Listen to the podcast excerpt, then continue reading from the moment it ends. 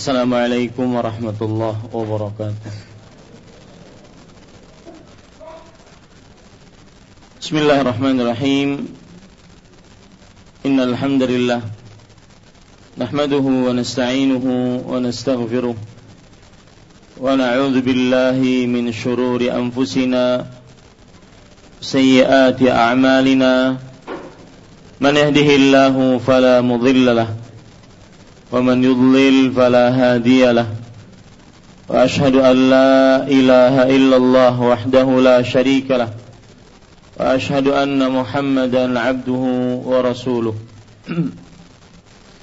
يا أيها الذين آمنوا اتقوا الله حق تقاته ولا تموتن إلا وأنتم مسلمون.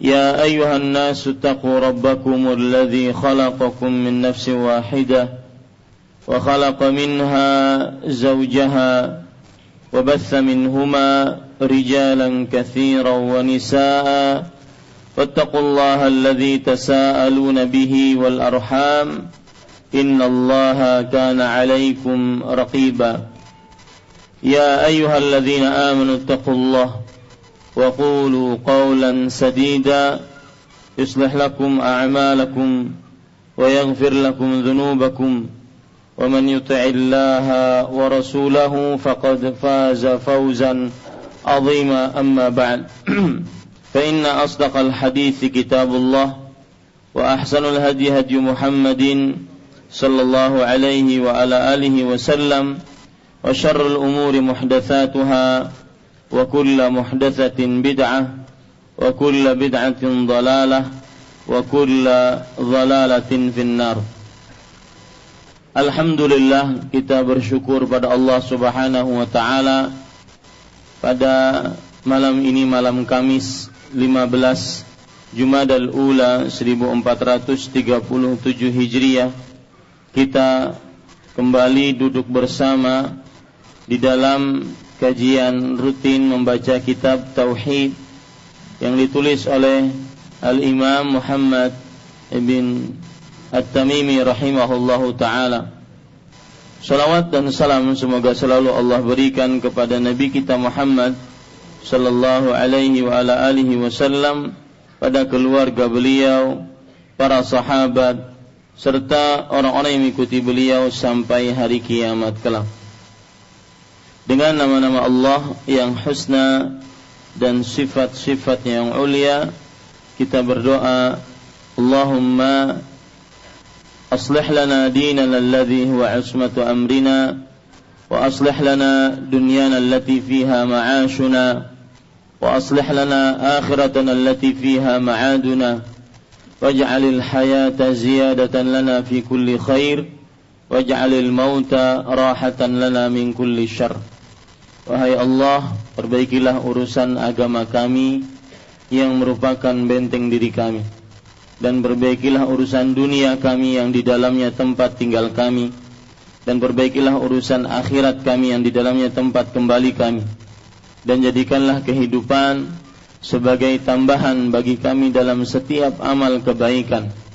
Dan jadikanlah kematian sebagai peristirahatan bagi kami dari setiap keburukan. Amin ya rabbal alamin. Bapak, Ibu, saudara-saudari yang dimuliakan oleh Allah Subhanahu wa taala masih kita membicarakan bab yang ke-23 yaitu babun ma jaa anna ba'd hadhihi al-ummata anna ba'd hadhihi al-ummati ya'budun al-awthan. Keterangan bahwa ada di kalangan umat ini yang menyembah berhala dan kalau tidak salah ingat kita sudah sampai kepada pembacaan hadis-hadis dan selesai membaca hadis betul? Sudah selesai. Pada pertemuan kali ini kita membahas kandungan bab yang ke-23 ini. Ingat sekali lagi bab ini memberitahukan dan menerangkan kepada kita bahwa meskipun orang mengucapkan syahadat asyhadu an la ilaha illallah mengucapkan kalimat yang agung tersebut akan tetapi mungkin saja dia bisa masuk ke dalam jurang kesyirikan.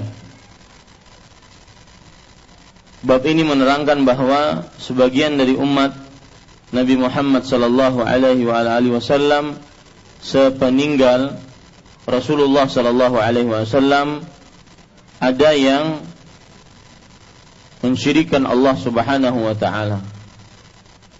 Dan sebagaimana yang sudah jelaskan di awal bahwa bab ini adalah bantahan dan sanggahan untuk para penyembah selain Allah.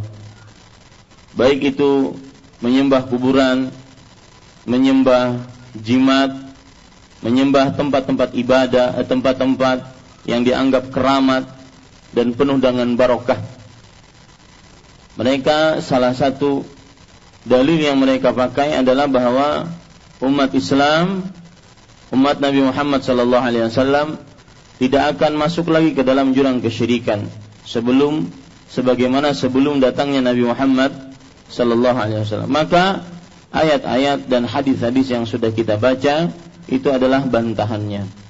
Dengan demikian, tetap kita nyatakan harus berhati-hati terhadap kesyirikan karena ada sebagian dari umat Nabi Muhammad sallallahu alaihi wasallam sepeninggal Rasulullah sallallahu alaihi wasallam kembali kepada menyembah berhala, menyembah asnam ataupun ausan. Menyembah berhala yang berbentuk manusia, makhluk hidup ataupun berhala yang tidak berbentuk makhluk hidup.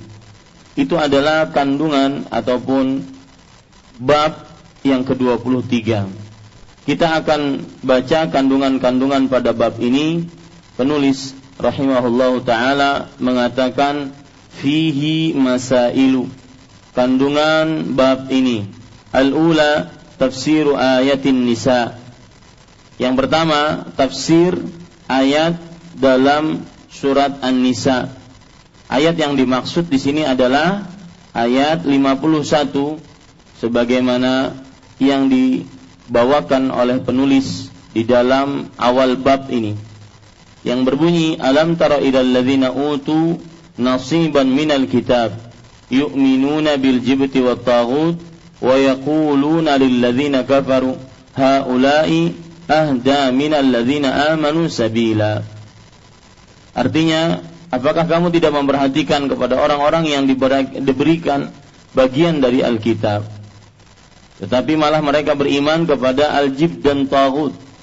Dan mereka mengucapkan kepada orang-orang yang kafir bahwa kalian lebih mendapatkan petunjuk dibandingkan orang-orang beriman. Ini tafsir dari ayat surah An-Nisa maksudnya adalah bahwa orang-orang kaum Yahudi yang diberikan Alkitab, diberikan Taurat dan Injil sebagaimana kaum Yahudi dan Nasrani, mereka malah membelakangi Taurat dan Injil tersebut. Mereka malah beriman kepada Al-Jib dan Tauhid. Dan pada pertemuan sebelumnya kita sudah banyak sekali menyebutkan tafsiran-tafsiran dari Jibt dan Tauhid. Di antaranya yaitu beriman kepada tukang sihir itu disebut dengan Ajibt. Ya. Kemudian Tagut adalah syaitan, yaitu para jin, iblis, ataupun pengikut-pengikut dari iblis. Nah, para ikhwah, kebiasaan kaum Yahudi dan Nasrani, meskipun mereka mempunyai Alkitab, Taurat, dan Injil, tapi mereka tidak beriman kepada Allah Subhanahu wa Ta'ala. Yang lebih parah lagi, mereka menghasut orang-orang musyrik Quraisy agar mereka meyakini bahwasanya orang-orang musyrik Quraisy meyakini mereka lebih mendapat petunjuk dibandingkan orang-orang beriman. Ini menunjukkan bahwa keburukan kaum Yahudi dan Nasrani dan yang menjadi inti pembicaraan pada surah An-Nisa ayat 51 yang berkaitan dengan bab adalah bahwa kaum Yahudi dan Nasrani mereka yu'minuna bil jibdi wa taghut. Mereka beriman kepada al-jibt yaitu tukang sihir dan taghut. dan al-jibt bisa diartikan juga berhala. At-taghut ya bisa diartikan sebagai kesyirikan atau yang semisalnya. Yang jelas sembahan selain Allah Subhanahu wa taala. Itu ayat ataupun inti ayat yang berkaitan dengan bab. Inti ayat yang berkaitan dengan bab. Kebiasaan kaum Yahudi dan Nasrani mereka menyembah jibt dan tagut, bukan menyembah Allah Subhanahu wa taala. Yang nantinya akan diikuti oleh orang-orang muslim oleh orang kaum kaum muslimin yang berarti mereka nantinya menyembah jib dan tagut sebagaimana kaum Yahudi dan Nasrani menyembah jib dan tagut. Dan itu tafsir di surat An-Nisa. Sekarang penulis mengatakan itu tafsir ayatil Maidah. Tafsir ayat dalam surat Al-Maidah. Maksudnya adalah dalam surat Al-Maidah ayat 60. Allah Subhanahu wa taala berfirman, "Qul hal unabbiukum bi syarri min dzalik masubatan 'inda Allah man la'anahu Allah wa ghadiba 'alaihi wa ja'ala minhumul qiradata wal khanazir wa 'abadat taghut." Artinya, katakan wahai Muhammad dan hampir setiap ucapan katakan di dalam Al-Qur'an maka itu maksudnya adalah tertuju kepada Nabi Muhammad sallallahu alaihi wasallam. Meskipun tertuju kepada Nabi Muhammad sallallahu alaihi wasallam tetapi redaksinya umum juga kepada seluruh umat Nabi Muhammad sallallahu alaihi wasallam. Katakan wahai Muhammad kepada kaum muslimin, kepada para sahabat, hal unabbiukum? Maukah aku beritahukan kalian dengan yang lebih buruk dari hal itu? Masubatan indallah yaitu sebagai balasan di sisi Allah Subhanahu wa taala Man la'anahullah. Nah, ini perlu diperhatikan. Man la'anahullah. Yang dilaknat oleh Allah subhanahu wa ta'ala. Laknat, sudah kita bahas, yaitu dijauhkan dan diusir dari rahmat Allah subhanahu wa ta'ala. Dan dimurkai atasnya laknat, yaitu dimurkai, eh, yaitu orang-orang yang diusir dan dirahmati dan dijauhkan dari rahmat Allah Subhanahu wa taala dan dimurkai oleh Allah Subhanahu wa taala. Mereka ini disebutkan oleh para ahli tafsir bahwa orang-orang yang dilaknat mereka adalah orang-orang yang kaum Yahudi dan Nasrani. Ya, yang dilaknat adalah kaum Yahudi dan Nasrani. Di sini disebutkan oleh Sufyan Afwan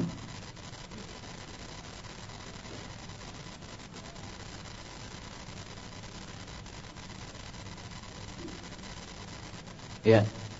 Di sini disebutkan di dalam tafsir Al-Baghawi, perhatikan bahwa siapa yang dilaknat man la'anahu Allah wa ghadiba alaih yang dilaknat dan dimurkai oleh Allah adalah kaum Yahudi, yakni al-Yahud wa ja'ala minhumul qiradata wal khanazir dan Allah menjadikan dari mereka kera-kera dan babi-babi. Siapa yang menjadi kera? Kaum Yahudi yang mereka tidak mengagungkan hari Sabtu. Nah, ini catatan. Ya. Lebih dalam lagi ilmu kita yang dibuat ataupun dirubah oleh Allah Subhanahu wa taala jadi kera kaum Yahudi. Siapa kaum Yahudinya? Kaum Yahudi yang mereka itu tidak mengagungkan hari Sabtu, membuat akal licik tentang hari Sabtu. Wal khanazir dan babi-babi apa yaitu babi-babi mereka siapa? Yaitu kufaru ma'idati Isa. Artinya orang-orang kafir yang mereka minta kepada Nabi Isa untuk diturunkan makanan dari langit langsung. Untuk diturunkan makanan dari langit langsung. Allah Subhanahu wa taala berfirman dalam surat Al-Maidah akan hal ini.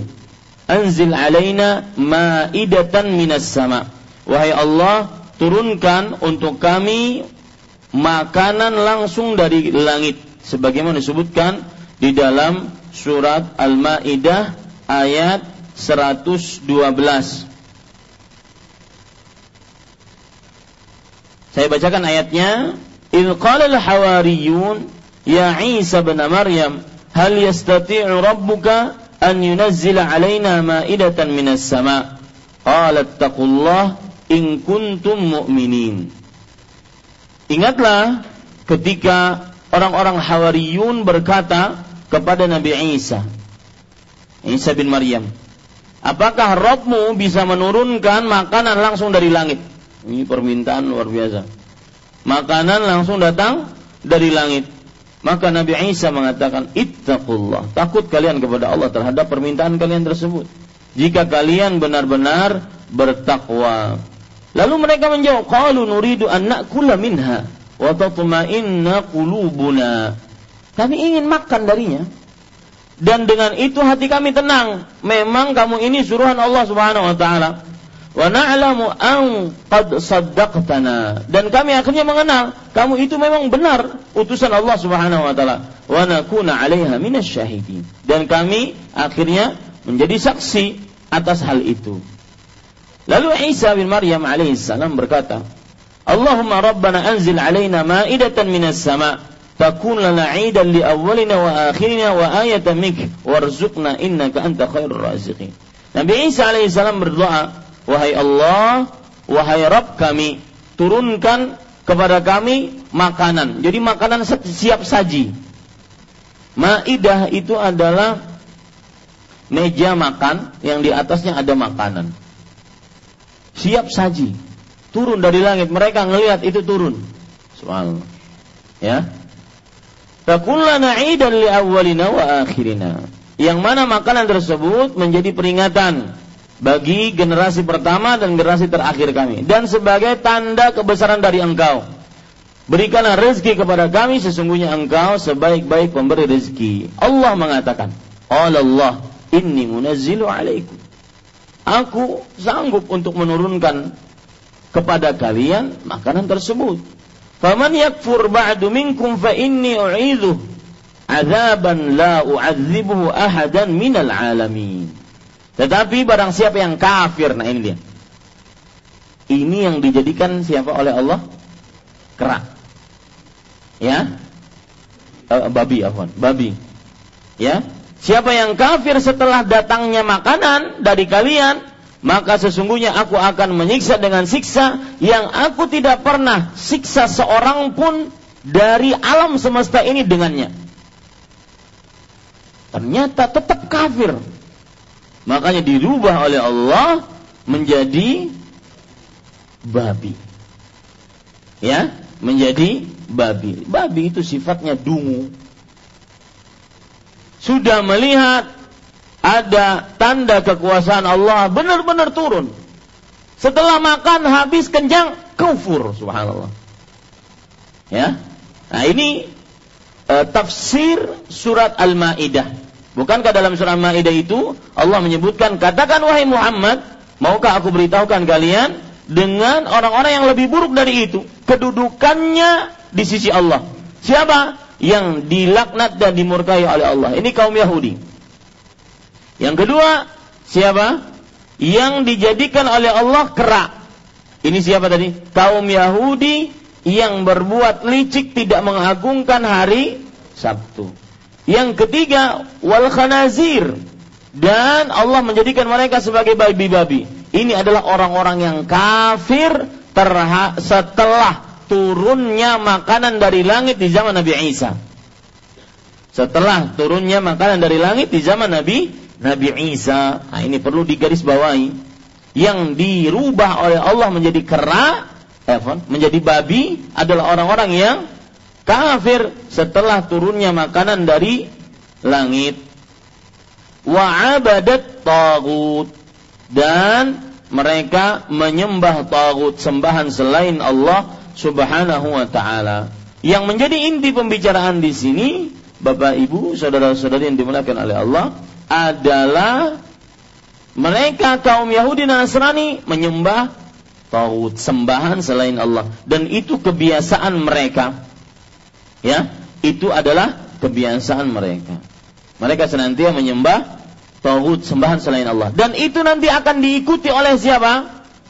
Kaum muslimin. Ini menunjukkan bukti dalil bahwa kaum muslimin sepeninggal Rasulullah sallallahu alaihi wasallam ada yang menyimpang dari tauhid yang tidak benar-benar merealisasikan tauhidnya. Ada. Dan terbantahkan berarti anggapan bahwa kaum muslimin umat Nabi Muhammad sallallahu alaihi wasallam apa pun yang mereka akan lakukan tidak akan ada yang melakukan kesyirikan. Maka ini terbantahkan. Taib para ikhwan yang dirahmati oleh Allah itu tafsir surat Al-Maidah. Penulis yang mengatakan al-thalithah tafsir ayatil kahf. Tafsir ayat dalam surat Al-Kahfi. Para ikhwah yang dirahmati oleh Allah Subhanahu wa taala, surah Al-Kahfi yaitu surah Al-Kahfi ayat 21. Allah Subhanahu wa taala berfirman, "Qala alladziina ghalabu 'ala amrihim lanattakhidanna 'alaihim masjida. Orang-orang yang menang atas perkara mereka berkata, kami akan benar-benar menjadikan di atas kuburan-kuburan mereka sebagai masjid. Ya, sebagai masjid. Para ikhwah yang dirahmati oleh Allah Subhanahu wa taala, pada pertemuan sebelumnya saya jelaskan Ashabul Kahfi pemuda-pemuda yang tidur di dalam goa selama berapa tahun? 309 tahun. Mereka itu orang-orang pemuda-pemuda yang menyelamatkan diri mereka dan agama mereka. Karena mereka mendapati di zaman mereka orang-orang pemimpin yang berwenang melakukan kesyirikan dan menjadikan agama kesyirikan sebagai agama yang legal di tengah kaum muslimin pada waktu itu. Mereka akhirnya kabur dari negara mereka dan bersembunyi di Al-Kahf. Singkat cerita, mereka akhirnya diwafatkan lagi oleh Allah di situ.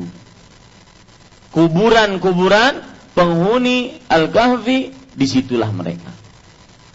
Maka para penguasa di zaman kuburan itu ditemukan, mereka mengatakan lanattakhidanna alaihi masjidah. Ini kuburan orang saleh, kuburan dapat mukjizat, eh, kuburan dapat keutamaan dari Allah, dapat tanda keutamaan dari Allah Subhanahu wa taala, maka kita jadikan di atasnya sebagai masjid. Ini yang dilakukan oleh kaum Yahudi dan Nasrani. Yang dengan penyembahan terhadap kuburan tersebut akhirnya melakukan kesyirikan. Dan itu perbuatan nanti akan diikuti oleh siapa? kaum muslimin berdasarkan hadis yang akan kita baca tadi nantinya. Ar-rabi'ah wa hiya ma ma'na ma ma'na al-iman bil jibti wa taghut. Hal huwa i'tiqadu qalbin aw muwafaqatu ashabiha ma'a bughdhiha wa ma'rifati butlaniha. Yang keempat, masalah penting sekali yaitu apa apa pengertian iman kepada jib dan tagut di sini? Kita sudah sebutkan bahwa kebiasaan kaum Yahudi dan Nasrani beriman kepada jib dan tagut. Tetapi apa makna beriman di sini? Lihat, itu yang jadi pembicaraan. Apa makna beriman di sini? Apakah sekedar percaya dalam hati bahwa ada sembahan selain Allah di dalam hatinya dia percaya? itu sudah dinyatakan sebagai iman, berarti itu berarti melakukan kesyirikan ataukah sekalipun membenci atau mengikuti orang-orangnya sekalipun membenci barang-barang tersebut dan mengerti akan kebatilannya. Apa maksudnya? Begini. Perhatikan perkataan beliau baik-baik. Apa pengertian iman kepada jib dan tauhid? Karena ini inti pembicaraan beliau. Kita ataupun sebagian kaum muslimin nanti akan mengikuti kaum Yahudi dan Nasrani. Apa kaum Yahudi dan Nasrani yang diikuti oleh kaum muslimin? Apa kegiatan mereka? Beriman kepada jibt dan togut. Sembahan selain Allah, berhala dan togut. Baik. Sekarang yang menjadi pembicaraan, kalau dikatakan kaum muslimin nanti akan mengikuti kebiasaan kaum Yahudi dan Nasrani yaitu beriman kepada jib dan tagut. Apa maksud beriman? Apa maksudnya beriman? Sehingga kita mengetahui, oh ini berarti mengikuti kaum Yahudi dan Nasrani. Apakah kata beliau di sini sebutkan? Apakah sekedar percaya dalam hati atau mengikuti orang-orangnya sekalipun membenci barang-barang tersebut dan mengerti akan kebatilannya. Para ikhwah yang dirahmati oleh Allah Subhanahu wa taala, perhatikan baik-baik. Kalau orang beriman di dalam hatinya bahwa ada sembahan yang berhak disembah selain Allah. Ada zat yang berhak diibadahi selain Allah. Beriman dalam hatinya. Maka itu sudah masuk. Meskipun dia tidak mengerjakan perbuatan kaum Yahudi dan sudah beriman di dalam hati saja ada sembahan selain Allah itu sudah namanya apa? Me, meng, mengikuti. Mengikuti siapa? Kaum Yahudi Nasrani yang jadi yang jadi pembicaraan Pak mengikutinya. Yang kita bicarakan ini mengikutinya. Kita ini dinyatakan oleh Rasulullah atau sebagian dari kaum muslimin dinyatakan oleh Rasulullah akan mengikuti kaum Yahudi. Nah, makna mengikuti ini apa? Ketika kaum Yahudi beriman kepada jib dan tagut, apakah kalau kaum muslimin, sebagian dari kaum muslimin mengimani di dalam hati kepada jib dan tagut dinamakan juga dengan mengikuti atau tidak? Maka jawabannya iya. Kapan dia beriman di dalam hati saja, Meskipun secara lahiriah beda, tapi dia mengimani dalam hati bahwa boleh menyembah kepada selain Allah di dalam hatinya, bahwa ada sembahan selain Allah dalam hatinya, maka ini berarti dia sedang apa? Mengikuti kaum Yahudi. Alhamdulillah bisa paham. Itu. Berarti di sini ketika penulis mengatakan apakah sekedar percaya dalam hati termasuk mengikuti, maka iya, Percaya di dalam hati termasuk mengikuti.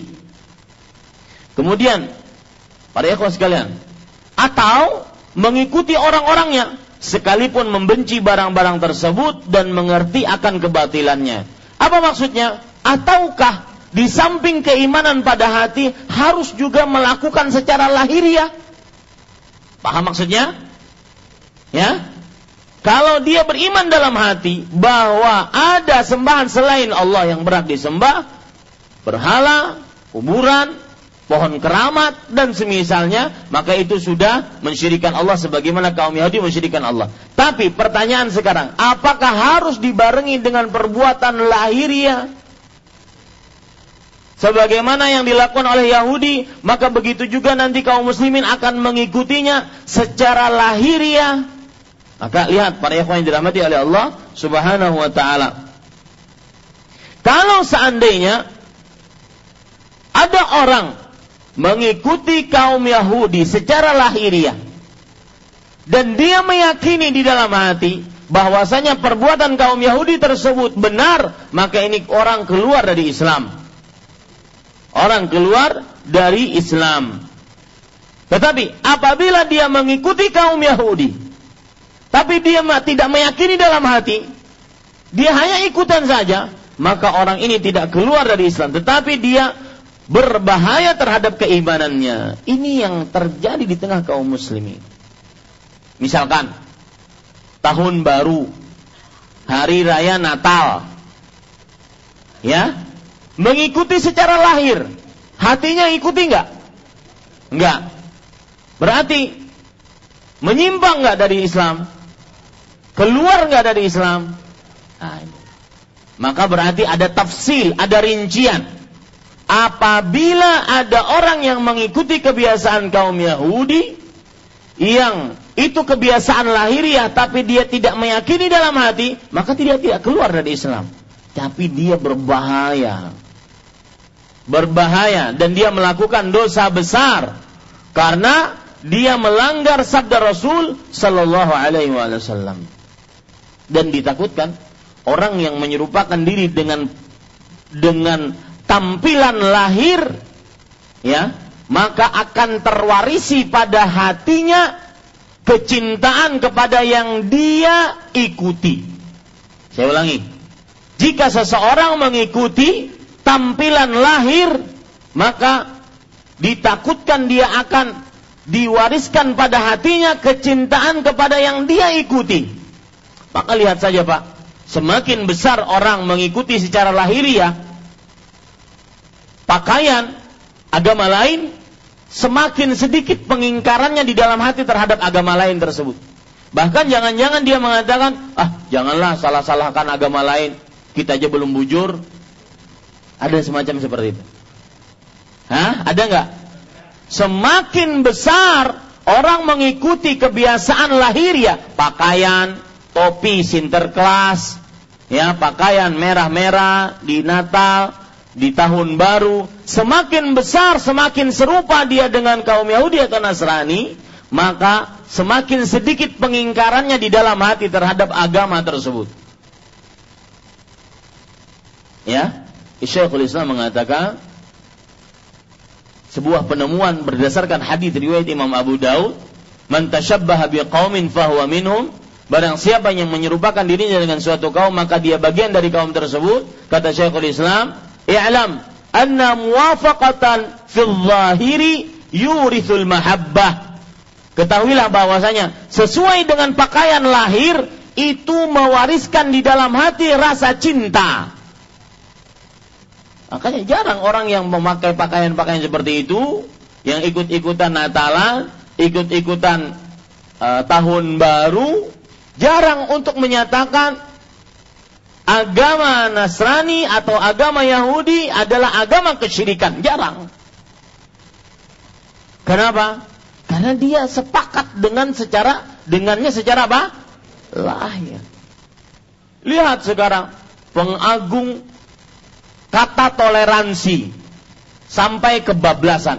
Lihat sekarang pengagung kata kerukunan sampai kebablasan. Tidak mencontoh bagaimana Rasul Shallallahu Alaihi Wasallam bertoleransi dan berukun agama. Tidak ada makhluk yang paling toleransi, paling rukun agama dibanding Rasul Shallallahu Alaihi Wasallam. Apakah kemudian mereka eh, Rasul Wasallam menyamakan semua agama? Enggak. Apakah kemudian Rasul Wasallam membolehkan untuk menghadiri, merayakan, ikut andil dalam perayaan agama-agama lain selain agama Islam bagi kaum muslimin? Tidak. Itu manusia yang paling toleransi, paling rukun beragama.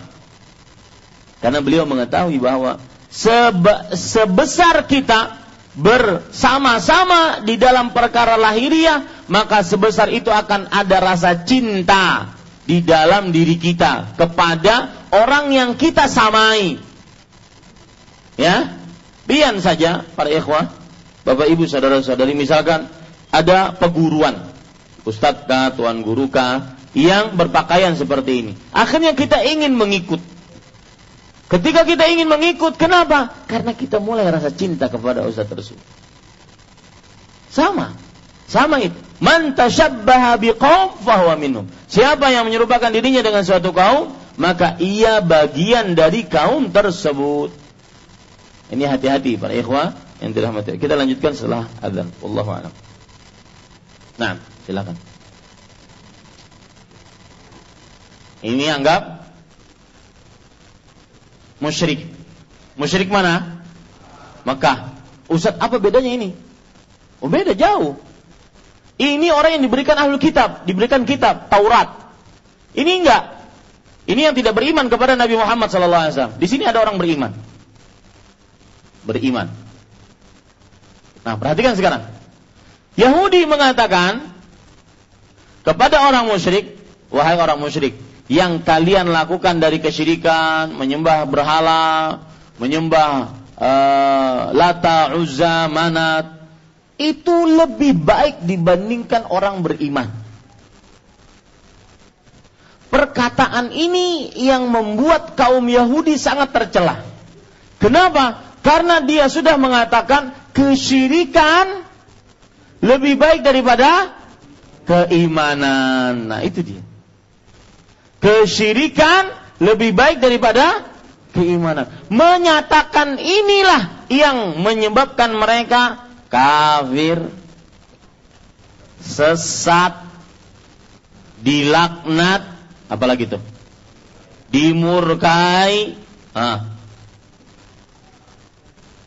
menyatakan bahwa kesyirikan lebih baik dibandingkan keimanan. Itu maksud poin yang kelima.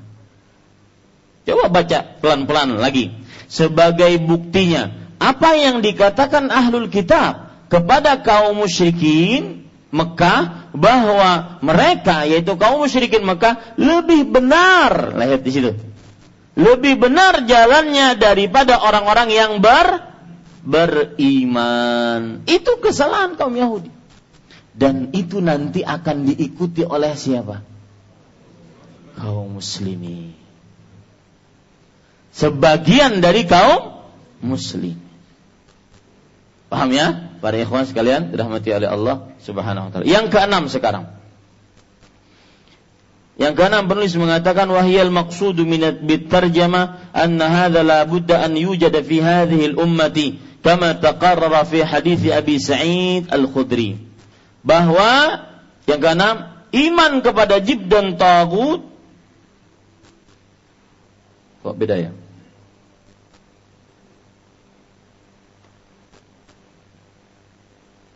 Sebentar ya.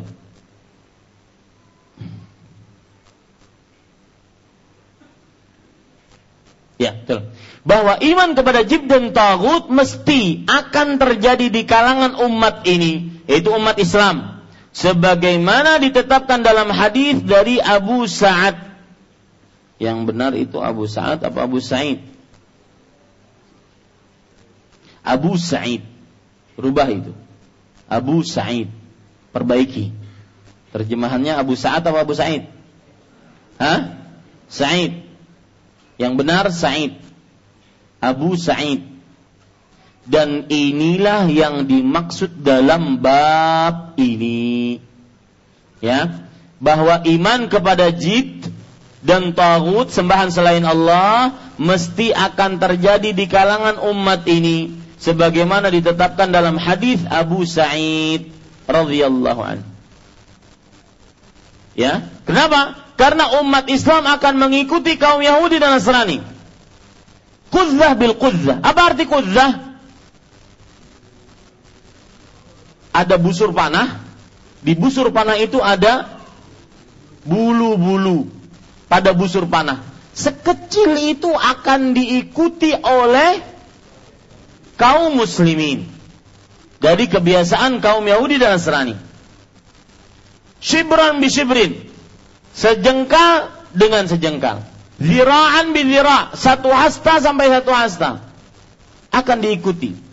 Dan itu disebutkan dalam hadis Abu Sa'id Al-Khudri. Makanya penulis mengatakan, dan inilah yang dimaksud dalam bab ini.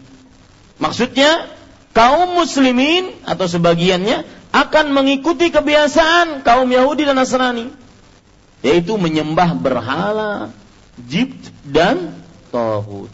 Berarti menunjukkan bab ini benar.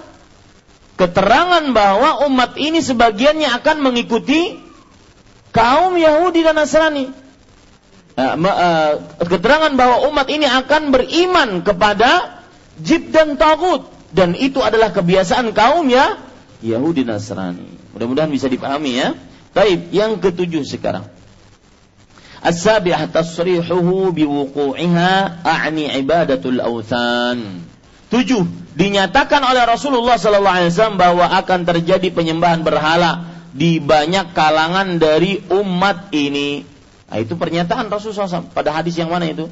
Hadis yang ke tiga, eh kedua, ya. Hadis riwayat Muslim dari Sa'uban radhiyallahu anhu bahwasanya Rasulullah Sallallahu Alaihi Wasallam bersabda bahwa wala uh, wala taqumu sa'ah hatta yalhaqa hayyun min ummati bil dan tidak dibangkitkan hari kiamat sebelum ada suatu kaum dari umatku mengikuti orang-orang musyrik. Nah, itu jelas. Ya, jelas dari Rasul sallallahu alaihi wasallam bahwasanya beliau menyatakan akan ada dari kalangan umat ini yang menyembah berhala mengikuti kebiasaan orang-orang musyrik. Yang kedelapan, Ats-tsaminah. Fi ilmi Afwan. Al-ajabul ujab khuruju man yadda'i nubuwah mithlul mukhtar ma'a takallumihi bisyahadatain wa tasrihihi bi annahu min hadhihi al-ummah وأن الرسول حق وأن القرآن حق وفيه أن محمدا خاتم النبيين. ومع هذا يصدق في هذا كله يصدق في هذا كله مع التضاد الواضح. وقد خرج المختار في آخر عهد الصحابة وتبعه فئام كثيرة. Perhatikan. Hal yang amat mengherankan adalah munculnya orang yang mengaku nabi. Nah ini ada pembicaraan pada hadis yang kedua bahwa ada 30 orang yang nanti setelah sepeninggal Rasul Shallallahu Alaihi Wasallam mengaku menjadi nabi sepeninggal Rasul Shallallahu Alaihi Wasallam seperti Al-Mukhtar. Al-Mukhtar di sini para ikhwah yang dirahmati oleh Allah Subhanahu wa taala, dia adalah Ibnu Abi Abidah Al-Thaqafi. Ibnu Abi Abidah Al-Thaqafi. Dan uh, Al-Mukhtar dia memiliki gelar Al-Mukhtar. Yang jelas dia adalah pengaku Nabi. Sepeninggal Rasulullah Sallallahu Alaihi Wasallam. Padahal dia mengucapkan dua kalimat syahadat. Jadi jangan heran pak. Ya kelihatannya Muslim mengucapkan dua kalimat syahadat. Ingat, yang mengaku jadi nabi kebiasaan mereka beriman kepada Allah. Beriman kepada Rasulullah. Cuma mereka meyakini ada nabi sepeninggal Rasulullah. Itu saja. Dan itu sebuah kekufuran. Padahal dia mengucapkan dua kalimat syahadat menyatakan bahwa dirinya termasuk dalam umat ini.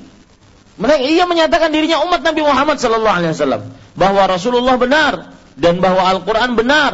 Padahal disebutkan dalam Al-Qur'an bahwa Muhammad adalah penutup para nabi. Namun demikian, pengakuan kenabian Al-Mukhtar dipercayai orang meskipun jelas kontradiksinya. Nah, ini e, menunjukkan memberikan pelajaran kepada kita memberikan pelajaran kepada kita Bapak Ibu saudara-saudari yang dimuliakan oleh Allah bahwa kalau ada iblis berdakwah pasti ada pengikutnya. Iblis berdakwah, ada pengikutnya. Eh jangan heran kalau ada kesesatan ada yang mengikutinya. Lihat, benar-benar orang ini beriman. Dua kalimat syahadat, mengakui kenabian Nabi Muhammad SAW, tidak kafir mengakui Al-Quran benar, mengakui surga benar, neraka benar, tidak kafir. Tapi dia meyakini ada nabi sepeninggal Rasulullah. Dan itu saya, kata dia. Al-Mukhtar ini. Maka orang ini, pada yang dirahmati oleh Allah Subhanahu wa taala, yang lebih menyedihkan lagi ada pengikutnya dan banyak pengikutnya. Dan ini orang keluar pada akhir masa sahabat dan diikuti oleh banyak orang.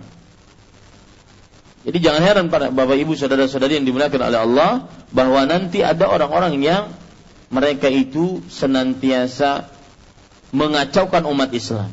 Di antaranya para nabi-nabi palsu.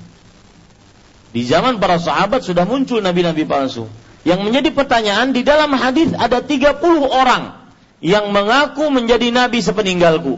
Mereka adalah perang tukang dusta, dajjal. Dajjal itu artinya suka bohong yang berlebihan.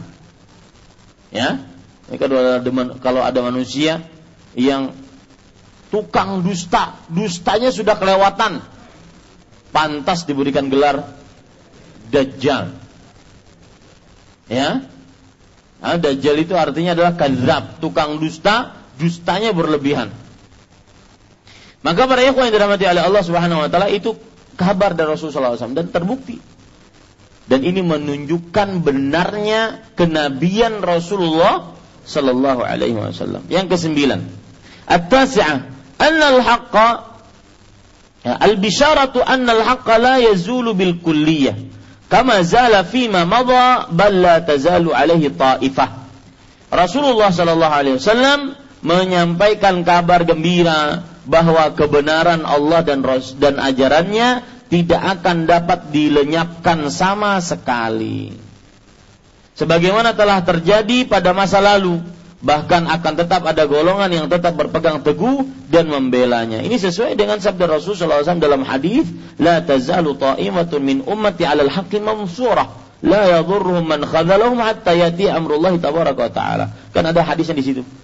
Ya, bahwa akan masih ada dari umatku yang memperjuangkan, membela al-haq dan mereka itu senantiasa mendapatkan pertolongan dari Allah. Maka jangan jangan sedih kita, Pak Misalkan dikatakan 2016 ini orang-orang Syiah mempunyai propaganda membawa ulama-ulama yang dianggap moderat yang menyatakan bahwa ahlu sunnah dengan syiah bersaudara nanti Indonesia bagaimana nanti begini makar orang Yahudi makar orang liberal makar orang begini begini. Maka kita katakan la tazalu ta'ifah min ummati zahirina 'alal haqq masih akan saja sekelompok manusia dari umatku yang membela kebenaran. Mansurah, mereka diberi pertolongan. Jangan sedih. Dan mudah-mudahan yang sedikit itu termasuk bagiannya adalah kita. Ini para ikhwan yang dirahmati oleh Allah Subhanahu wa taala. Jadi jangan sampai kita uh, ada sebagian ikhwah itu sukanya baca berita. Suka baca berita akhirnya sedikit-sedikit takut, sedikit-sedikit pesimis. Nanti gimana, nanti gimana. Maka ya akhi, bersama kita ada Allah Subhanahu wa taala. In tansurullaha yansurkum. Jika kalian menolong Allah, maka Allah akan menolong kalian. Dan sudah janji, janji Rasulullah Sallallahu Alaihi Wasallam akan ada sekelompok dari umat ini yang membela al-haq, membela kebenaran, membela ke merangi kebatilan, dan mereka bukan hanya sekedar membela, mereka diberi pertolongan oleh Allah. Diberi kemenangan, mansurah kata Allah Subhanahu wa. Diberi kemenangan oleh Allah Subhanahu wa taala. Jadi tidak akan pernah bisa semakar apa pun kaum Yahudi, Nasrani, munafik membuat makar ahlu sunnah untuk dihabiskan di atas muka bumi ini tidak akan pernah bisa. Pasti ada saja yang sekelompok umat yang memperjuangkan kebenaran. Eh, ini menjadi pelajaran kepada kita, jangan terlalu disibukkan kita dengan berita-berita. Sebagian orang terutama ketika ada media sosial, baca berita sana, baca berita sini, share sana, share sini. Ya, padahal kadang-kadang ilmu yang lebih wajib dia kuasai, dia pelajari, belum dia pelajari. Seperti ilmu akidah, ilmu ibadah, muamalah, tingkah laku, baca Quran. Baca Quran masih terbata-bata. Sudah membicarakan uh, yang begitu luar biasa, yang tidak berbicara di dalamnya kecuali para ulama besar. Ya, maka ada pepat ada hadis mengatakan al ibadatu fil harji kahijratin ilayya. Beribadah tatkala dalam keadaan masa genting, banyak pembunuhan, itu senilai dengan berhijrah kepadaku. Dan Rasulullah Shallallahu Alaihi Wasallam bersabda dalam hadis riwayat Muslim bahwa badiru bil amal. Bersegeralah kalian beramal fitanan sebelum datang keadaan-keadaan genting. Kaqita'il lailil muzlim. Yang mana keadaan-keadaan genting tersebut seperti lipatan-lipatan pada malam yang gelap gulita Saking tidak kelihatannya lipatan tersebut karena dilipat pada malam gelap gulita, yusbihur rajulu mu'minan wa yumsi kafir. Pada waktu pagi hari seseorang beriman, di sore hari dia kafir. Wa yumsi mu'minan wa yusbihu kafir. Di sore hari dia beriman, pagi hari dia kafir. Kenapa? Karena tadi lipatan-lipatan, godaan-godaan, samar-samar yang begitu mengganggu keyakinan seorang muslim. Salah satu sebabnya adalah itu semua ya bi'u dinahu bi'aradin min dunia. Karena dia menjual agamanya hanya untuk mendapatkan secuil dari perkara dunia. Maka tidak heran para ikhwah, kadang-kadang orang yang memperjuangkan kebatilan, batil, jelas batil. Itu yang memperjuangkan uh, sodomi, memperjuangkan homo, itu batil. Tapi ujung-ujungnya apa? Duit. Jangan heran itu. Memperjuangkan semua agama sama, menolak ayat-ayat Al-Quran, menolak cerita-cerita sahih dari Al-Quran, nyatakan bahwa cerita tersebut hanya sebatas dongeng, yang penting esensinya, ujung-ujungnya duit. Ya bi'adinahu bi'aradhin dunia. Dia menjual agamanya untuk kepentingan dunianya. Yang ke-10, para ikhwah, Al-ayah al-uzma annahum ma'a la yadurruhum man khadalahum wala man khalafahum. Tanda utamanya bahwa mereka sedikit sekalipun sedikit jumlahnya, lihat, mereka itu sedikit jumlahnya. Yang memperjuangkan kebenaran, yang ditolong oleh Allah, jumlahnya tidak banyak. Maka jangan berharap banyak. Ya. Malam Kamis ya segini-gini aja mungkin. Kecuali kalau ada datang yang lain. Ya, mereka sedikit yang memperjuangkan kebenaran, sedikit. Karena perlu perjuangan. Dikatakan orang gila nantinya, dikatakan orang asing, dikatakan saklek, dikatakan e, tidak familiar, dikatakan macam-macam. Ya, orang gila sebagaimana tuduhkan kepada Rasul Shallallahu Alaihi Wasallam. Dikatakan teroris, Wahabi, dan semisalnya. Dan saya katakan yang menuduh kaum muslimin yang yang mengerjakan sunnah dengan wahabi itu ndeso. Ya, nggak ada dalil lain, tidak ada apa namanya dalil yang bisa dikatakan oleh dia sehingga cuma bisa menuduh, menuduh saja. Maka para ikhwan yang dirahmati Allah Subhanahu wa taala dan kalau Anda perhatikan dalam Al-Qur'an saya ada beberapa tulisan.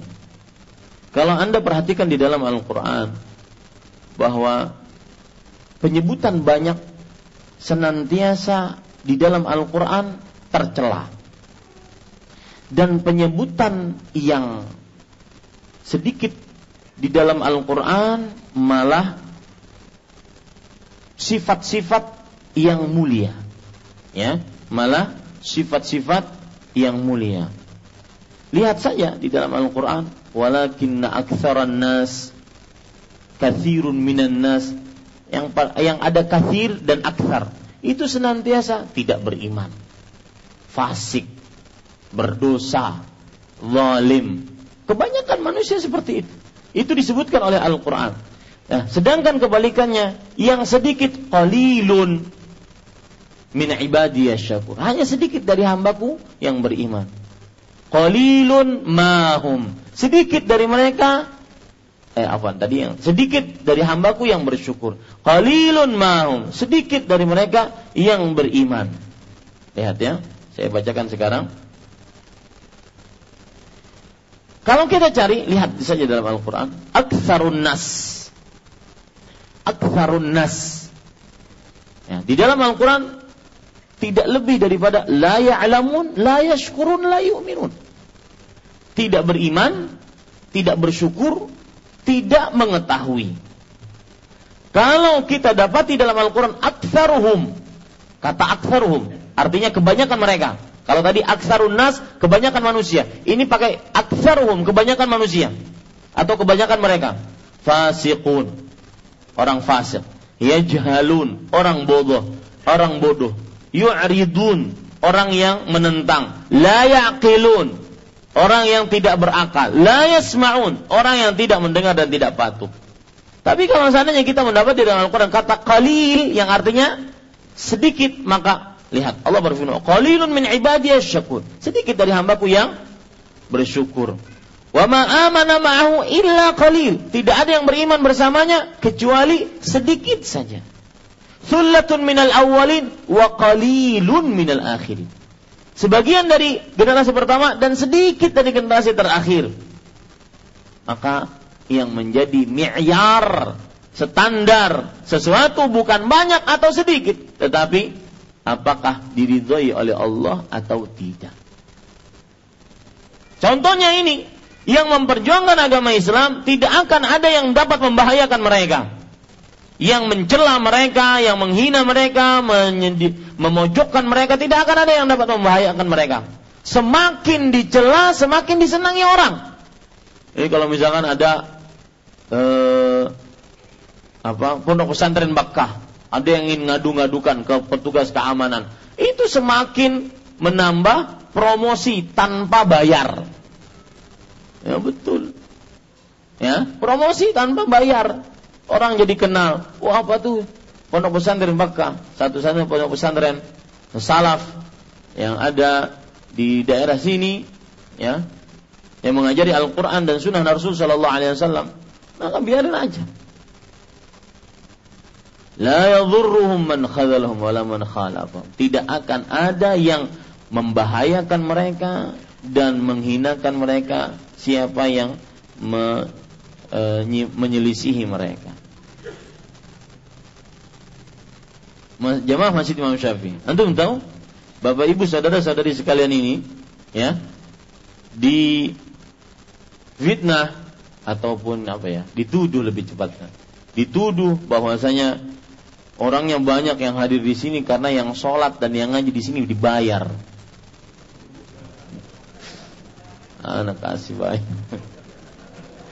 Digaji soal. Ya? Ya dibiarin saja. Ndeso.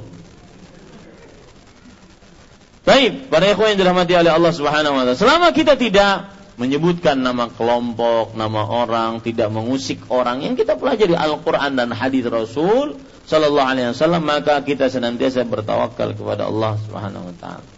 Al-hadiyata asyarah. Yang ke-11, anna dzalika syarta ila qiyamis sa'ah bahwa kondisi ini tetap berlangsung sampai hari kiamat. Maksudnya apa? Akan ada umat Nabi walau mereka sedikit memperjuangkan membela kebenaran tidak membahayakan mereka. Orang yang menyelisih mereka yang menghinakan mereka tidak akan berbahaya. Kenapa? Karena mereka ditolong oleh Allah. Itu akan ada selalu seperti itu sampai hari kiamat.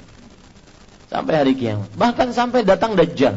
Bukan kata cerita dajjal itu yang melawannya siapa? Seorang pemuda yang belajar ilmu hadis. Seorang pemuda yang belajar ilmu hadis.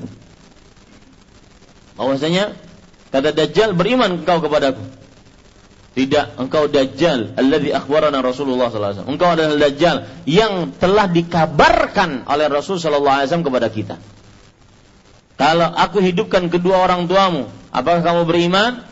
Maka dia mengatakan tidak. Semakin aku tidak beriman kepada engkau. Karena engkaulah dajjal yang telah diriwayatkan oleh Rasulullah SAW kepada kita. Ya. Ilmu hadis itu nanti sampai hari kiamat akan ada. Mereka adalah orang-orang yang memperjuangkan agama. Makanya kalau seandainya ada di sebuah kampung yang tidak belajar ilmu hadis, ilmu uh, kitab Al-Quran ataupun hadis dari Rasul, maka itu sangat tercela. Kemudian para ikhwah, pemuda tersebut dibelah dua oleh Dajjal. Ya, nah, cerita seperti ini ibu saya paling suka, rahimahullah. Cerita-cerita hari kiamat, Dajjal, surga, neraka, Ya'juj, Ma'juj. Dibelah dua, kemudian Dajjal jalan di tengahnya. Hidup lagi. Kata Dajjal, sudah percaya kamu bahwasanya aku Tuhanmu? Kata si pemuda ini, semakin aku tidak percaya kepada engkau. Engkau adalah Dajjal alladzi haddatsana Rasulullah sallallahu alaihi wasallam. Engkau adalah Dajjal yang telah yang telah diriwayatkan oleh Rasul sallallahu alaihi wasallam kepada kami. Ingat Dajjal cuma sekali-kali itu aja bisa menghidupkan dan mematikan orang. Ya. Ini Bapak Ibu saudara-saudari sampai Dajjal nanti akan ada yang memperjuangkan agama ini. Jangan takut. Maka para ikhwan yang dirahmat, jangan sok jadi pemikir Islam, politikus. Wow Ustaz, gimana keadaan Malaysia, eh, keadaan Palestina? Kasihan umat Islam tertindas. Ya Allah Ustaz, di Suriah itu beritanya begini-begini. Ente bisa apa? Ya, bisa apa? Enggak ada lain kecuali doa. Perbaiki akidah. Belajari Al-Quran dan Sunnah kokoh di dalamnya, maka niscaya kita termasuk daripada orang yang memperjuangkan agama ini. Baik, para ikhwan yang dirahmati oleh Allah, yang ke-12, mudah-mudahan bisa agak cepat. Ma fihi minal ayat al-azimah. Tanda-tanda besar atas kenabian Nabi Muhammad sallallahu alaihi wasallam yang terkandung dalam hadis. Mengetahui tanda-tanda ini para ikhwah dan akhwat akan semakin membuat kita beriman kepada Allah. Ya, mengetahui tanda-tanda ini akan semakin kita membuat kita beriman kepada Allah dan mempercayai Rasulullah Shallallahu Alaihi Wasallam. Tanda-tandanya bagaimana? Lihat. Pertama, minha ikhbaruhu bi anna Allah zawalahu al-masyariq wal magharib wa akhbara bi ma'na dhalik fa waqa'a kama akhbar bi khilafil janub washimal. Beliau memberitahukan bahwa Allah telah membentangkan kepada beliau belahan barat dan timur. Anggap sini barat, ini timur. Beliau menjelaskan makna hal tersebut. Kemudian terjadi seperti yang beliau beritakan. Berlainan halnya dengan belahan selatan dan utara. Artinya persis seperti yang digambarkan oleh Rasulullah. Diperlihatkan kepada beliau, ya kan zawali itu sama e, pada pertemuan sebelum saya jelaskan bahwa didekatkan kepada beliau arah barat dan arah timur. Jadi satu dari mulai barat dan timur tentang dunia itu diperlihatkan kepada beliau seluas mata memandang. Bisa beliau memandangnya dan ini termasuk mukjizat Rasul Shallallahu Alaihi Wasallam. Kemudian beliau memberitahukan bahwa umatku akan menguasai barat dan timur. Pada pertemuan sebelumnya saya sebutkan apa itu barat, apa itu timur. Barat Romawi. Ya. Kemudian timur Persia. Ya, Romawi dan Persia. Dan benar terjadi dan Rasulullah SAW tidak menyebutkan selatan dan utara. Maka ini menambah keimanan kita kepada Rasulullah SAW bahwasanya beliau adalah apa? Memang Rasulullah. Wa ma yantiqu 'anil hawa in illa. Tidaklah beliau berbicara kecuali itu wahyu yang diwahyukan oleh Allah Subhanahu wa taala. Baik, selanjutnya wa ikhbaruhu bi annahu u'tiyal kanzain. Artinya beliau memberitahukan bahwa beliau diberi dua permendaharaan simpanan. Al-ahmar wal abyad. Yaitu emas dan perak. Emas terkenal di daerah mana? Romawi. Perak terkenal di daerah mana? Persia sampai sekarang. Ya, sampai sekarang. Kemudian para ikhwan yang dirahmati oleh Allah Subhanahu wa taala, wa ikhbaru bi ijabati da'wati li ummati Beliau memberitahukan bahwa doanya untuk umatnya dikabulkan dalam dua perkara. Sedangkan perkara yang ketiga tidak dikabulkan oleh Allah Subhanahu wa taala. Apa maksudnya dua perkara tersebut? Nah, siapa yang masih ingat? Sa'altu Rabbi thalathan kata Rasulullah SAW. Aku meminta kepada Allah tiga hal. Fa'atani ithnatain wa mana'ani wahidah. Dua dikabulkan dan satu di, tidak dikabulkan oleh Allah. Aku meminta yang pertama Allah yuhlika ummati bisanati fa'ataniha. Aku meminta umatku tidak dihancurkan diakibatkan karena paceklik kemarau. Maka Allah mengabulkannya. Jadi umat ini tidak akan mungkin hancur karena kekeringan. Seluruhnya nggak akan mungkin hancur. Pasti akan ada yang hujan di sebelah sini, akan ada yang kekeringan sebelah sini. Tidak semuanya kering, hancur akhirnya, nggak ada. Dan itu terbukti. Di Indonesia saja terlihat. Ada yang memang kekeringan, ada yang masih hujan. Waktu kekeringan kemarin, asap, tapi tidak semua yang terkena asap. Nah, ini menunjukkan benarnya sabda Rasul sallallahu alaihi wasallam. Wa sa'altu alla yuhlika ummati bil gharq fa'ataniha. Aku meminta kepada Rasul kepada Allah Subhanahu wa taala agar umatku tidak dihabiskan dengan cara seperti kaum Nabi Nuh. Apa itu kaum Nabi Nuh? Ditelang, ditenggelamkan dengan banjir. Itu mustahil di zaman di pada umat Nabi Muhammad sallallahu alaihi wasallam. Karena doanya dikabulkan oleh Allah Subhanahu wa taala. Wa sa'altu alla yaj'ala ba'sahum bainahum faman'aniha. Dan aku meminta kepada Allah agar umatku tidak hancur dengan orang-orang yang ada di dalam dari mereka, musuh dalam selimut. Tapi Allah tidak mengabulkannya. Akhirnya timbullah kaum munafikin. Benar tidak? Benar. Ya. menjadi semakin kita percaya kepada Rasul Shallallahu Alaihi Wasallam. Selanjutnya, beliau mengatakan, biwuqu'i sayf wa annahu la, la yurfa idza waqa. Beliau memberitahukan bahwa akan terjadi pertumpahan darah di antara umatnya dan kalau itu sudah terjadi tidak akan berakhir sampai hari kiamat. Dan ini benar. Ya, sampai hari kiamat bahwasanya akan terjadi peperangan dimulai dari zamannya meninggalnya siapa? Umar bin Khattab. Kemudian terjadi pemberontakan pada zaman Utsman. Kemudian setelah itu zaman Ali, zaman Hussein, zaman Muawiyah, terus seperti itu terjadi peperangan. Maka para ikhwah yang seperti ini membuat kita tambah beriman kepada Rasul Sallallahu Alaihi Wasallam. Yang ke Selanjutnya yaitu ikhbaruhu bi ihlaki ba'dihim ba'dha. Beliau memberitahukan bahwa sebagian umat ini akan menghancurkan sebagian yang lain dan sebagian mereka menawan sebagian yang lain. Betul ini. Ini yang terjadi. Dan itu kabar dari Rasul sallallahu alaihi wasallam. Kemudian selanjutnya wa ikhbaruhu wa sabi ba'dihim ba'dha wa khawfi ala ummati minal a'immatil mudhillin. Beliau memberitahukan akan munculnya orang-orang yang mengaku sebagai nabi pada umat ini. Ya, mengaku sebagai nabi pada umat ini yaitu pemimpin-pemimpin yang sesat. Dan ini banyak terjadi dan benar terjadi. Kemudian beliau mengatakan wa ikhbaruhu bi dhuhuril mutanabbi'in fi hadhil ummah wa ikhbaruhu bi baqa'i ta'ifah al-mansurah. Artinya beliau memberitahukan akan munculnya orang-orang yang mengaku sebagai nabi dari umat ini. Beliau memberitahukan bahwa akan tetap ada segolongan yang tegak membela kebenaran dan mendapatkan pertolongan dari Allah Subhanahu wa taala.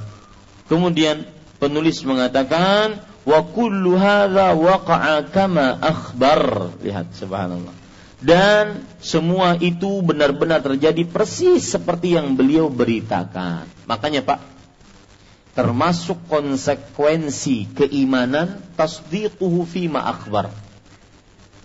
Konsekuensi, konsekuensi itu adalah sesuatu yang harus terjadi sesuai dengan apa yang dia ucapkan.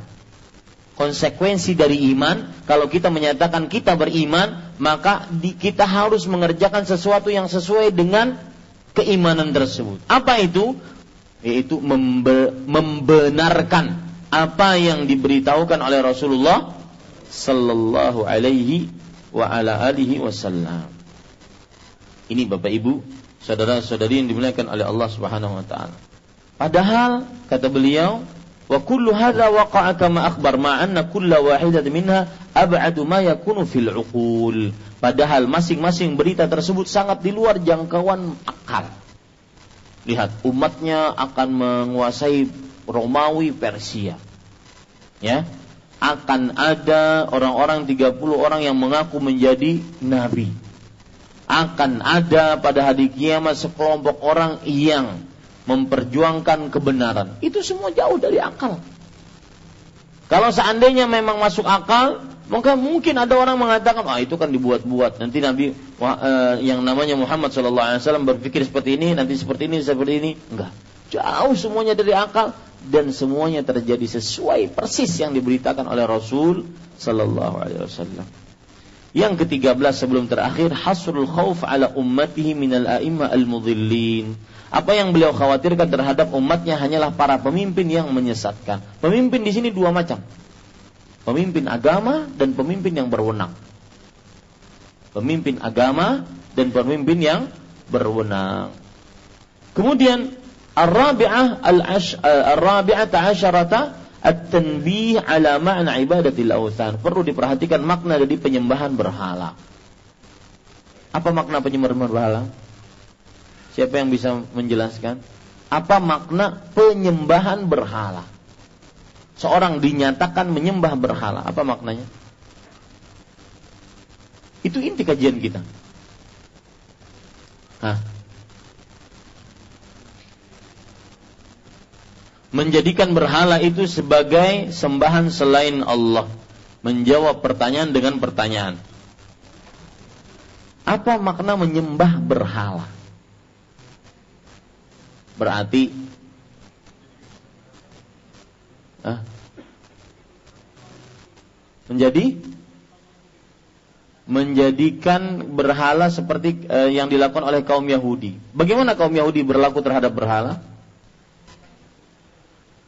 Ya, taib. Itu pertanyaan saya. Apa maksud menyembah berhala? Menyembah tauhid apa maksudnya? Ada beberapa sebab pernah saya contohkan. Apa maksud menyembah berhala? Nah,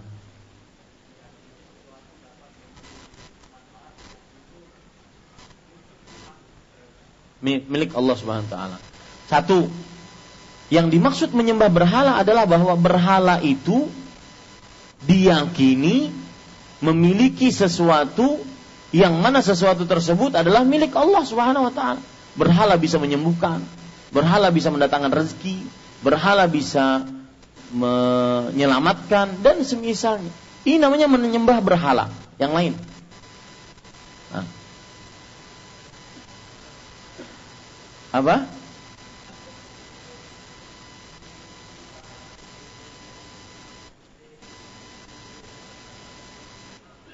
Bagus. Menyembah berhala maksudnya adalah mereka mengikuti kaum Yahudi dan Nasrani menjadikan rahib dan pendeta mereka sebagai berhala. Bagaimana? Menjadikan rahib dan pendeta sebagai berhala bagaimana? Mentaati padahal bertentangan dengan perintah Allah Subhanahu wa taala. Kalau Allah mengatakan dilarang mencuri, pendeta dan Yahu, pendeta dan e, rahibnya mengatakan curilah. Dia taati pendetanya, dia taati pencuri, e, dia taati pe, rahibnya ini berarti menyembah siapa? Para rahib. Allah menghalalkan onta.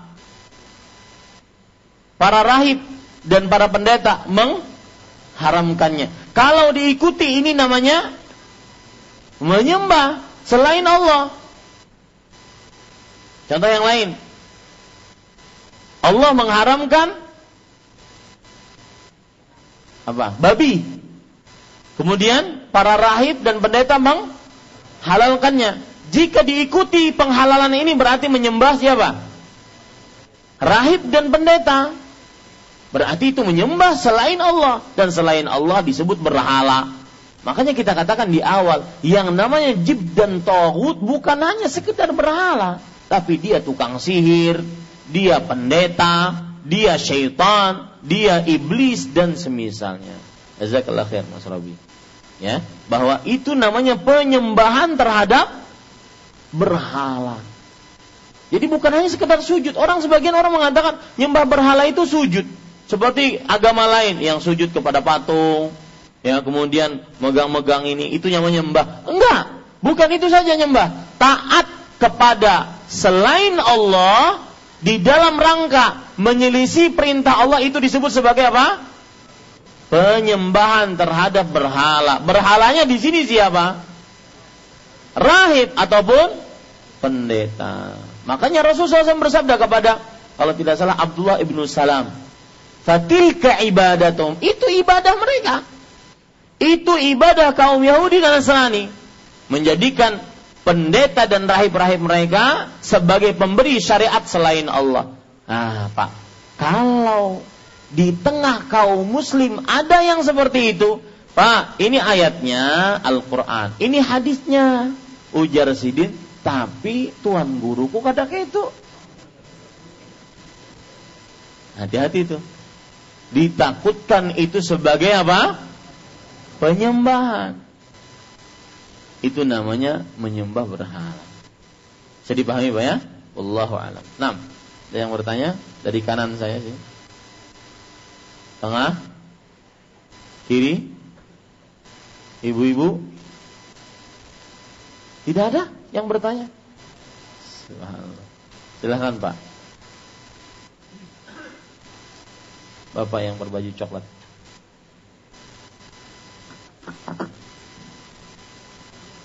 Assalamualaikum warahmatullahi wabarakatuh. Salam. Orang Yahudi menyembah berhala, mereka menganggap berhala sebagai perantara Nah, kalau kita menyembah Tuhan dengan mengadakan perantara kepada Tuhan dalam beribadah itu termasuk dalam penyembahan berhala. Kemudian ada lagi sifat Sebelum pertanyaan kedua, menurut Bapak gimana? Saya tadi ingin me memberikan apa tadi contoh penyembahan berhala ya seperti itu pendapat kita. Jadi apakah juga termasuk itu Ya, sebagai penyembahan? Menurut berhala? Bapak gimana? Ya termasuk. Nah. Cuma cuma kurang-kurang yakin. Ya, hmm, nanti saya akan jelaskan. Yang kedua, Yang kedua, ada hal-hal sifat Yahudi yang kurang baik dalam Al-Quran itu dikatakan dalam surah Al-Baqarah tentang banyak tanya dalam masalah perintah Nabi Musa itu kan penyembelihan sapi. sapi. Nah dalam kehidupan sehari-hari eh, banyak tanya yang bagaimana yang dicela karena kita rencana kalau di majlis ini ingin banyak bertanya dalam hal-hal yang belum kita ketahui. Ya. Nah apakah itu bisa diberikan contohnya? Bismillah, Alhamdulillah, wassalatu wassalamu ala rasulullah, jazakumullahu khairan atas pertanyaannya. Bagus pertanyaan yang pertama yaitu, apakah sama ketika kaum Yahudi mengatakan, Mana adbuduhum illa liqarribuna ilallahi zulfa. Kami enggak menyembah berhala ini. Berhala ini hanya sebatas perantara kami kepada Allah agar mendekatkan diri kami kepada Allah. Apakah sekarang kalau ada seorang muslim menjadikan sesuatu perantara antara dia dengan Allah sama, maka prakteknya sama nggak? Makanya saya tanya tadi, Bapak, prakteknya sama nggak? Sama. Taib, ada pada mereka, Pak. Jadi prakteknya sama, nggak ada beda. Kalau ada orang pergi misalkan ke kuburan, ya, mereka mengatakan, saya nggak minta kepada orang di kubur. Orang di kubur ini kan orang solih, saya ini ahli maksiat, baru saja tobat, Ya, saya datang ke sini, nanti orang yang dikubur ini menyampaikan hajat saya kepada Allah. Dia hanya sebatas perantara saya. Maka sama nggak prakteknya? Sama. Nah, ada subuhatnya pak. Subuhatnya apa? Bahwa itu kan berhala. Ini orang soleh. Paham? Apanya nang dipahami? Angkat tangan nang paham. Angkat tangan. Nah, perantaranya maksudnya apa?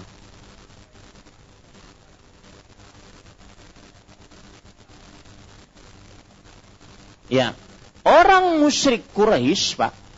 Ya, orang musyrik Quraisy, mereka berhala. Berhala memang. Berhalanya terbuat dari patung, terbuat dari kurma, terbuat dari ini. Lata, Uzza, Manat, Hubal.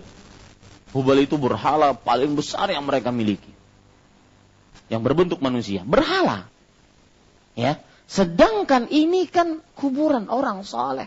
Wali Allah, sunan, wali songo. Masa disamakan dengan ini? Nah, gitu. Paham? Itu syubhat. Maka kita katakan yang menjadi pembicaraan bukan yang dijadikan berhalanya, tetapi prakteknya disamakan an, terjadi perantara. Kenapa tidak boleh? Pertanyaan selanjutnya, lebih dalam lagi. Kenapa tidak boleh membuat perantara antara kita dengan Allah? Hah? Menyamakan Allah dengan makhluk. Dari sisi mana, Mas? Allah nggak perlu perantara. Makhluk yang perlu perantara. Kita mau ketemu presiden. Jangan presiden. Ya, ketemu ustadz aja harus dari mana dulu? Ya, itu manusia. Kalau Allah nggak perlu. Allah berfirman dalam surat Ghafir, "Wa qala rabbukum ud'uni istajib." Rabb kalian berfirman, "Berdoalah kalian kepadaku." Allah, aku akan kabulkan bagi kalian. Dalam surat Al-Baqarah di ayat-ayat tentang puasa. Allah berfirman, "Wa idza sa'alaka 'ibadi 'anni fa inni qaribun ujibu da'watad da'i idza da'ani." Aku akan mengabulkan permintaan orang-orang yang berdoa jika dia berdoa kepadaku, bukan kepada perantara. Nah, berarti siapa yang membuat perantara dia sudah menyamakan Allah dengan makhluknya. Nah, gitu loh, Pak. Raja ingin ketemu rakyat biasa, perlu perantara. Ya sudah, itu manusia memang. Kalau Allah enggak. Allah Al-Alim, Allah As-Sami', Allah Al-Basir tidak perlu perantara. Minta langsung kepada Allah. Dan bedanya minta langsung kepada Allah, astajib lakum. Aku akan langsung kabulkan permintaan kalian. Kalau ini sudah pakai protokoler, pakai jalan sini, jalan sini, belum tentu dikabulkan. Betul? Nah, begitu Pak. Ya, jadi sama. Jangan ragu lagi sekarang. Sama. Tidak ada bedanya. Perbuatannya sama. Maka dan kita kita itu ya kadang-kadang tidak menghargai Allah. Sebagian orang tidak menghargai Allah. Dia sadari atau dia tidak sadari. Kenapa? Allah yang maha pencipta, pengatur, berkuasa. Dia tinggalkan, dia cari dulu penghar, perantara. Allah yang berfirman, doa kalian kepadaku. Aku langsung kabulkan. Eh, Allah yang berfirman seperti itu, dia kesampingkan firman ini. Sebentar Allah, saya cari perantara dulu. Subhan. Ini namanya nggak menghargai Allah. Makanya Rasul Allah Subhanahu wa taala berfirman dalam surah Luqman, "Inna syirka la zulmun." Yang ajibnya, yang aneh luar biasanya apabila ada orang yang berdakwah seperti ini, mengikhlaskan ibadah hanya kepada Allah, mintanya hayo hanya kepada Allah, dituduh wahabin deso. Aneh saya heran, sampai sekarang itu heran saya. Orang yang benar-benar ayo tauhidkan Allah, murnikan Allah, jauhkan perantara dari Allah. Tidak perlu Allah perantara, dituduh macam-macam. Bukankah Allah berfirman, "Wa ma umiru illa liya'budullaha mukhlishina lahuddin." Dan mereka tidak diperintahkan kecuali untuk beribadah kepada Allah dengan ikhlas murni hanya untuk Allah. Ini para ikhwan yang dirahmati oleh Allah. Wallahu alam. Pertanyaan yang kedua tadi ada yang kedua. Yang kedua tentang Oh banyak bertanya. Rasulullah SAW bersabda, Inna Allah karihalakum salatan. Qila wa qala wa kathratus su'al wa idha'atal mal. Allah melarang kalian dari tiga hal. Membenci kalian dari tiga hal. Pertama, mempercayai desas-desus. Eh, pinanya kayak ini. Uh, pinanya kayak ini. Uh, kayaknya Ustadz Khairullah. Nah, kenapa biar ketahuan? Nah, ya, ayo. Ya, oh pinanya kayak ini. Pinanya kayak ini. Itu itu dijadikan bumbu pembicaraan itu paling dibenci oleh Allah Subhanahu wa Yang kedua, yaitu apa? Kasratus soal, banyak bertanya. Banyak bertanya yang dicela di sini adalah banyak bertanya yang dilak sebagaimana yang dilakukan oleh yang Bapak contohkan. Bani Israel bertanya kepada siapa? Nabi Musa. Sesuatunya sudah jelas, masih ditanya. Akibat pertanyaan tersebutlah yang mengakibatkan mereka hampir tidak jadi mengerjakan perintahnya. Maka yang berarti yang tercela di sini adalah pertanyaan-pertanyaan yang tidak perlu dan tidak sangat dibutuhkan untuk ditanya karena sudah jelas dia tanyakan. Yang menyebabkan dia akhirnya nanti dimasukkan ke dalam perkara yang menyulitkan dia sendiri. Maka ada hadis lain yang menunjukkan bahwa seseorang akan benar-benar kedudukannya di hari kiamat di sisi Allah paling rendah dimurkai oleh Allah adalah akibat pertanyaannya maka orang lain disempitkan. Gara-gara banyak bertanya, orang lain disebutkan. Maka sebagian ulama mengatakan uh, ada pertanyaan-pertanyaan yang kadang-kadang tidak perlu dijawab, kecuali kalau sudah terjadi. Bagaimana kalau seandainya saya sudah sampai ke bulan, saya sholat menghadap anak, sampai dulu ke bulan, nanti telepon kita sini. Pertanyaan-pertanyaan yang tidak perlu. Ya, maka pada ikhwan yang dirahmati, itu yang dilarang Pak. Adapun pertanyaan untuk mengetahui tata cara beragama ini tidak tercela. Bukan ke dalam hadis riwayat Imam Abu Dawud Rasulullah sallallahu alaihi wasallam bersabda, "Fa innama syifa'ul 'iyyis su'alu." Sesungguhnya obat kebodohan itu bertanya. Jadi tidak ada kontradiktif pertentangan di dalam dua hadis tadi. Pertanyaan yang dilarang adalah pertanyaan yang sudah jelas kemudian dia ingin perjelas demi untuk menyulitkan dirinya sendiri. Persis seperti yang terjadi kepada Bani Israel. Pertanyaan yang terpuji adalah perjalanan untuk mengetahui. Lihat, Aisyah bercerita tentang e, kaum perempuan dari kaum Ansar. Ni'man nisa nisaul Ansar. Sebaik-baik perempuan adalah perempuan kaum Ansar. Lam yastahyina minal haq. Mereka tidak malu untuk bertanya tentang kebenaran. Lam yastahina an yatafaqqahna fid din tidak malu untuk belajar tentang ilmu agama.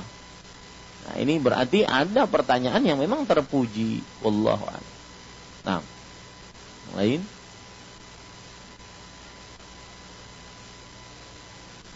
Ada yang langsung, Bapak Ibu? Merayakan ulang tahun apakah kita sama dengan Yahudi dan Nasrani? Nabi Muhammad SAW belum pernah mensyariatkan ulang tahun merayakan ulang tahun, belum pernah ada. Maka kalau seandainya itu kebiasaan kaum Yahudi dan Nasrani berarti menyamakan dengan mereka. Saya tidak tahu apakah itu kebiasaan mereka atau agama mereka, saya tidak tahu. Tetapi kita jawab bahwa merayakan ulang tahun belum pernah diajarkan oleh Rasul Sallallahu Alaihi Wasallam. Mencukur jenggot sampai habis apakah juga sama dengan Yahudi dan Nasrani? Rasul Sallallahu Alaihi Wasallam pernah bersabda, "Khaliful musyrikin, khaliful Yahud." Selisih dari kalian dari kaum Yahudi. Selisih dari kalian dengan kaum musyrikin. Waffirul liha wa ahfus syawarib. Artinya, perbanyak, pertebal jenggot dan tipiskan kumis. Berarti pemahaman baliknya, Yahudi dan Nasrani sebaliknya. Panjang kumisnya dan habis jenggotnya. Itu Yahudi dan Nasrani. Kebiasaan mereka. Maka selisih itu. Ya, ini para ikhwan dan kemudian Bapak Ibu, kita itu tidak boleh menyerupakan diri dengan para perempuan. Laki-laki tidak boleh berlaku cucok. Enggak boleh. Ya, laki-laki itu harus laki-laki punya kumis, punya jenggot. Laki-laki yang ditipiskan semua habis, coba lihat beda jauh. Itu persis seperti perempuan. Betul. Ya, maka para ikhwan yang dirahmati oleh Allah Subhanahu wa taala, e, mencukur jenggot sampai habis apakah juga sama dengan Yahudi? Iya, jawabannya kebiasaan mereka seperti itu. Wallahu a'lam. Ya. Bapak Ibu, saudara-saudari ada? Silahkan Pak. Kasih mic kepada Bapak.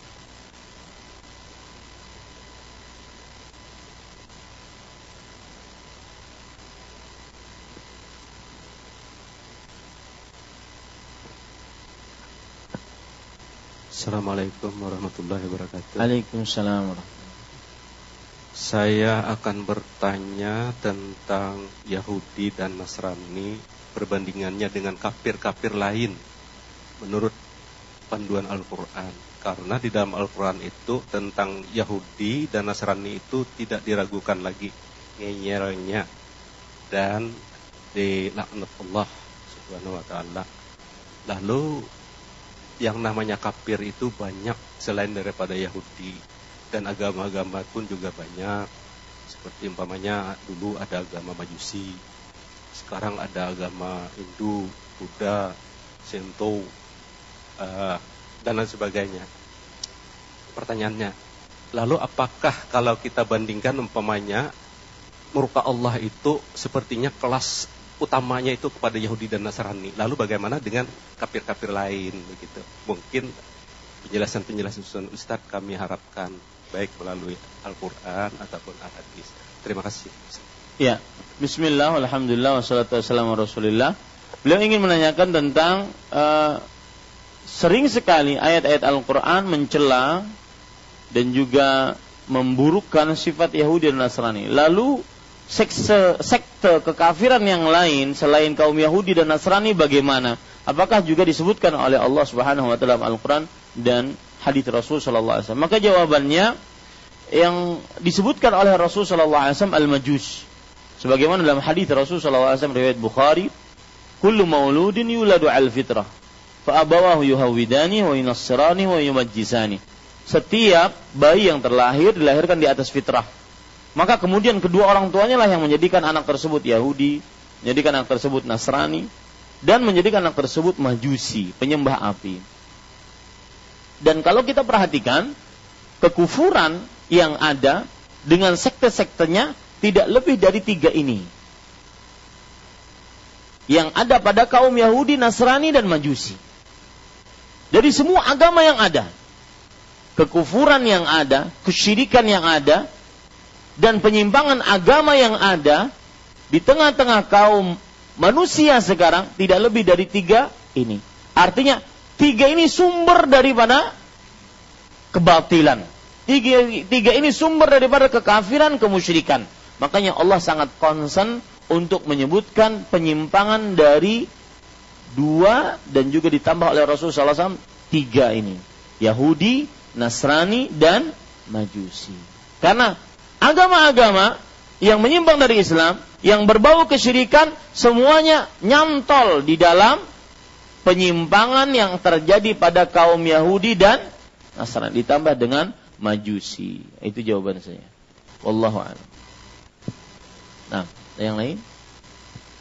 Assalamualaikum warahmatullahi wabarakatuh. Waalaikumsalam. Barakallahu fikum. Wa fikum. Uh, ini ada pertanyaan titipan Ustaz uh, adakah Rasulullah SAW mengajarkan kepada kita untuk mempelajari uh, sifat 20 itu Ustaz di kalangan masyarakat? Jadi ya.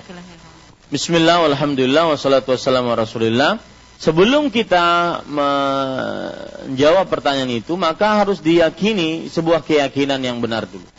Bahwa Rasulullah SAW bersabda, Inna lillahi tis'atan wa tis'ina asman man ahsaha uh, mi'atun mi'atan illa wahidah man ahsaha dakhal jannah. Sesungguhnya Allah memiliki 99 nama, 100 kurang satu.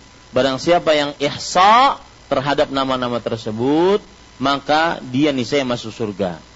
Dari sini terdapat keyakinan bahwa Allah memiliki 99 nama. 100 kurang satu. Dari nama tersebut terdapat sifat. Berarti sifat Allah 99. Ya. Berarti kalau ada yang meyakini cuma 20, maka ini bertentangan dengan hadis tersebut. Ini satu.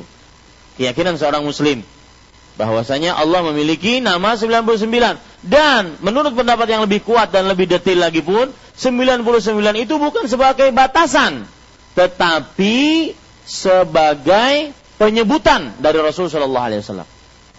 Karena Rasul Shallallahu Alaihi Wasallam bersabda dalam hadis tentang doa beliau, Allahumma inni abdu wa bnu abdik wa bnu amatik nasiyati biyadik madin fiya hukmu adlin fiya qada'uk as'aluka bi kulli ismin huwa lak sammaita bihi nafsak aw anzaltahu fi kitabik aw 'allamtahu ahadan min khalqik aw ista'tharta bihi fi 'ilmi al-ghaibi 'indak an taj'al al-qur'ana rabi'a qalbi wa nura sadri wa jalaha huzni wa hammi Artinya, ya Allah, aku adalah hambamu. Anak dari hambamu yang laki-laki. Anak dari hambamu yang perempuan, yaitu bapak ibu kita. Nasibku di tanganmu. Keputusanmu adil bagiku. Takdirmu telah berlalu untukku. Aku meminta kepada engkau dengan seluruh nama yang engkau namai dirimu dengannya. Baik yang ada dalam Al-Quran, ataupun yang engkau ajarkan kepada Rasul, atau yang engkau simpan di ilmu gaibmu. Ini menunjukkan bahwa nama Allah lebih daripada 99 nama. Karena ilmu gaib tidak ada yang mengetahuinya kecuali siapa? Allah Subhanahu. Berarti sifat Allah yang diambil dari nama tersebut pun lebih daripada itu. Nah, ini juga bantahan yang lain bahwa sifat Allah bukan hanya sebatas 20. Wallahu alam. Jadi uh, pelajari tentang Allah Subhanahu wa taala berdasarkan Al-Qur'an dan sunnah Rasul sallallahu alaihi wasallam. Itu yang lebih utama. Wallahu a'lam. Nah, ibu-ibu ada yang lain? Bapak-bapak?